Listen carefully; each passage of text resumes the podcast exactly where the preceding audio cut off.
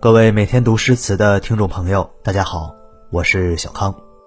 今天继续为大家分享的是来自图书《我有一瓢酒可以慰风尘》中的一篇文章，作者彭二。本书中讲述了三十六位古代诗人的诗意人生。如果大家喜欢这本图书，想要读到更多的内容，可以关注我们的同名公众号，在历史文章中查找购买。那今天要读到的文章也是来自这本书中，温庭筠：“过尽千帆皆不是，长断白频舟。”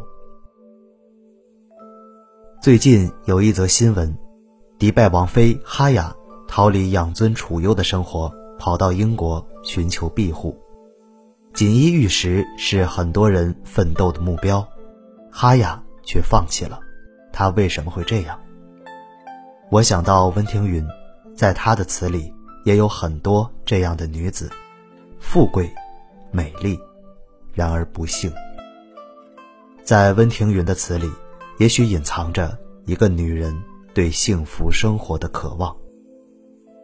温庭筠是有唐以来。第一个大量填词的大诗人，花间词派的鼻祖，因为他的创作与传播，词才真正引起文坛重视，并在中国文学史上大放异彩。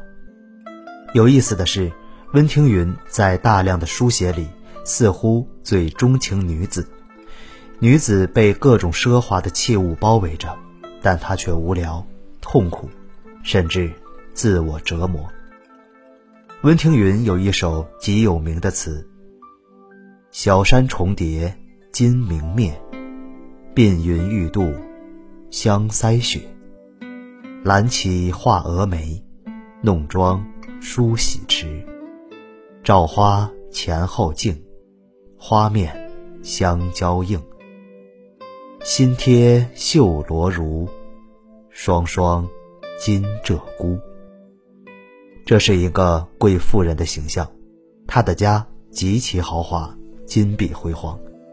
小山重叠金明灭，按照叶嘉莹先生等人的解释，这是指金粉装饰的豪华屏风，它被放在主人的床头。女子清晨醒来，未及下床，就能看到面前的屏风，还有屏风上美丽的山水画。因为晨光。山水画面上的金色也闪动不定，环境是这样让人目眩神迷，女子则更美。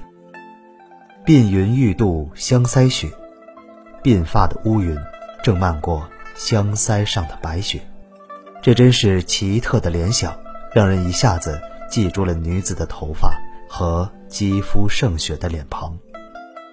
写到这里，我忽然有一种。时空穿越的感觉，我想到法国诗人波德莱尔的诗《头发中的世界》，他对女性的头发和他们心灵世界的痴迷，和温庭筠十分相像。但这样的美，除了诗人温庭筠和波德莱尔以外，似乎没有人去探索过。在好几首词里，温庭筠总热衷于让女主人公举着一面镜子，那镜子。使她的美丽成双，但也让孤独加倍。崭新的罗裙上贴绣的鹧鸪似乎飞动，金线绣成的鹧鸪成双成对，可女子只有一个人。女子在想些什么呢？温庭筠没有说，不说也许比说好。这是一个人的独角戏，在这孤单角色里，对白总是自言自语。一个美丽的女子，也许只是富丽堂皇的屋子里无数奢华的小摆设中的一个。温庭筠在《望江南》里写道：“梳洗罢，独倚望江楼。过尽千帆皆不是，斜晖脉脉水悠悠。长断白频舟。”温庭筠是善用简单意象构筑丰富情景的大师，一个非常促狭的空间，一件简单的小事，几个简单的意象，就构成了非常丰富的内涵，深刻又委婉。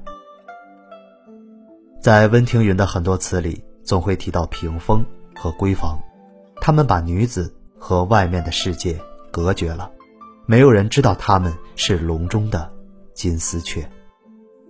在《望江南》里，女子终于从她的闺房世界里抬起头来，看到户外江天上的广阔景象。这是一个他向往的世界，他的未来，他的爱人，都在那里。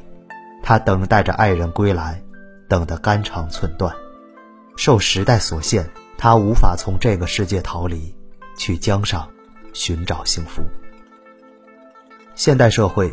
女人受了教育，对幸福的追寻有了更主动权。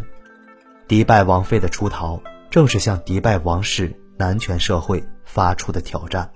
她不想被当成物品一样对待，而想重新恢复作为一个人的感情属性。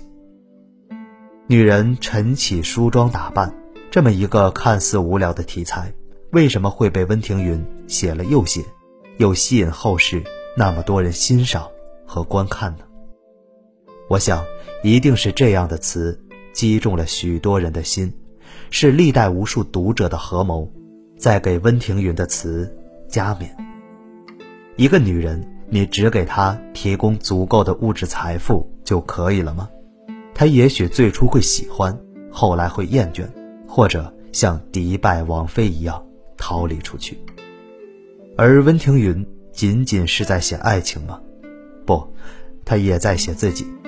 作为一个才华横溢的文人，他屡试不第，与官场无缘。他作为一个读书人的抱负和理想无法施展，他也一定无数次的问过自己，这是为什么？就如美丽的女人却人人视而不见一样，而善于逢迎的人，却总是人生赢家。温庭筠一辈子都在等懂他的那个人。